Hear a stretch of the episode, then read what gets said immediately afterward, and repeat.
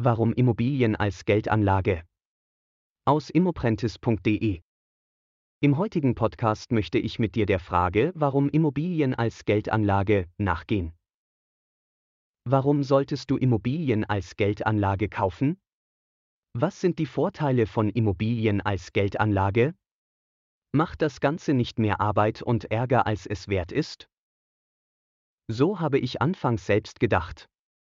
Nach einiger Recherche und meinen persönlichen Erfahrungen kann ich dir aber inzwischen sagen, ja, Immobilien machen sogar sehr viel Sinn. Warum denke ich inzwischen, dass Immobilien eine perfekte Form für die Altersvorsorge sind? Welche sind die Vorteile, die ich so anfangs nicht erwartet hätte?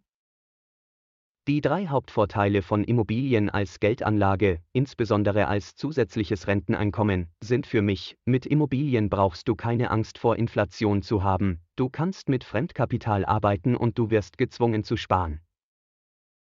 Aber wieso habe ich mit Immobilien keine Angst mehr vor der Inflation und wie zwingen Immobilien dich zum Sparen?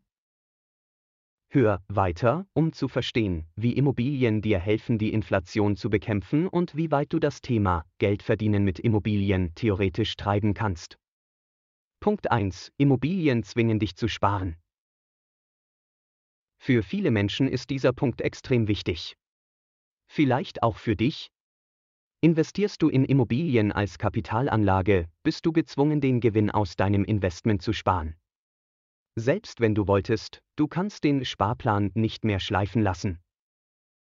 Hast du zum Beispiel ein Aktiendepot, kannst du jederzeit die Aktien verkaufen und dir damit deinen Urlaub, Hochzeit oder das neue Auto finanzieren. Diese Flexibilität ist gut, führt aber dazu, dass viele Menschen regelmäßig an ihr Erspartes gehen, um sich im Hier und Jetzt etwas zu kaufen. Die Verlockung ist hier für viele Menschen einfach zu groß sodass sie am Ende viel weniger im Aktiendepot haben, als sie für die Rente geplant hatten. Fehlt auch dir manchmal die nötige finanzielle Disziplin? Falls ja, dann ist die Investition in Immobilien vielleicht ein Trick, der dir helfen kann, deinen inneren Schweinehund zu bändigen. Punkt 2. Die Bank gibt dir Geld für dein Immobilieninvestment.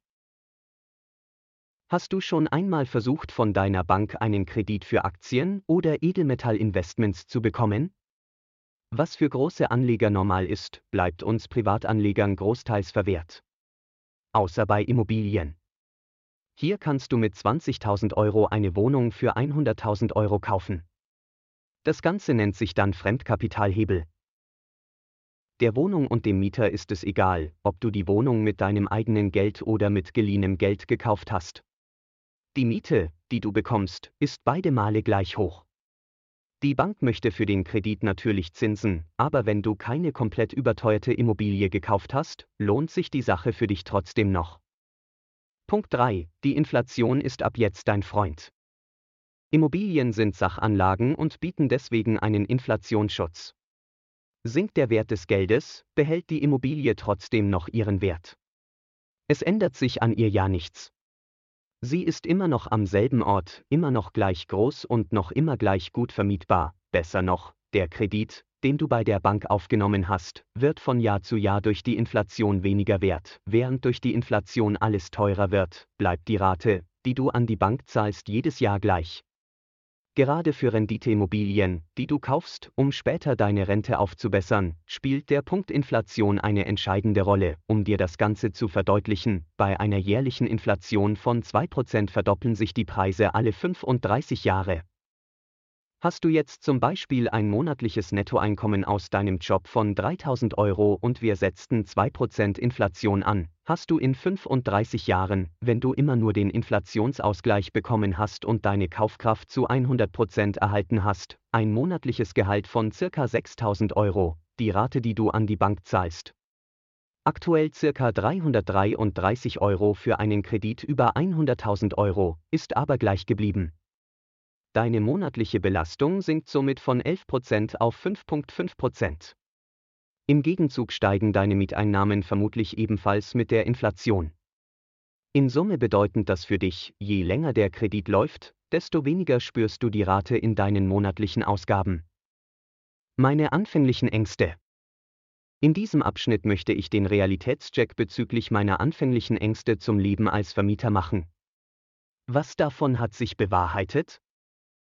Das Wichtigste vorweg, die Immobilien waren gar nicht so viel Arbeit wie befürchtet. Anfangs hatte ich viel Angst, dass die Immobilie, die ich mir als Geldanlage kaufe und die ich dann vermiete, mit sehr viel Ärger und Aufwand verbunden ist. Überall hört man von Mietnomaden, die ihre Miete nicht zahlen und die man erst mehrere Monate lang teuer aus der Wohnung klagen muss, nur um am Ende sein Eigentum komplett zerstört vorzufinden. Vielleicht hatte ich bisher nur Glück. Aber lass mich dir sagen, diese Horrorszenarien sind komplett übertrieben. In der Realität zahlen deutschlandweit der Großteil der Mieter ihre Miete pünktlich. Als Vermieter suchst du dir die Person aus, an die du deine Wohnung vermietest. Gehst du hier mit der nötigen Sorgfalt vor, dann ist die Chance, dass du einen guten Mieter findest, mit dem du ein gutes Verhältnis für die nächsten Jahre hast, extrem hoch. Auch die unerwarteten Reparaturen, die auf mich zugekommen sind, waren weit weniger schlimm, als ich es mir anfangs ausgemalt hatte.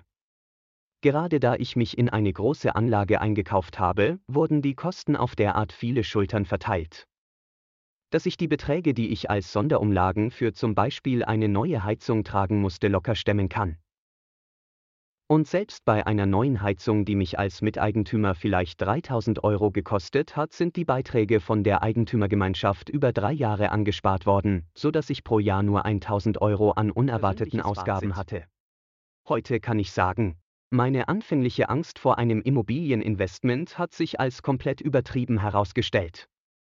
Statt viel Arbeit zu machen und ein hohes Risiko zu beinhalten, bieten Immobilien als Geldanlage eine Menge von Vorteilen.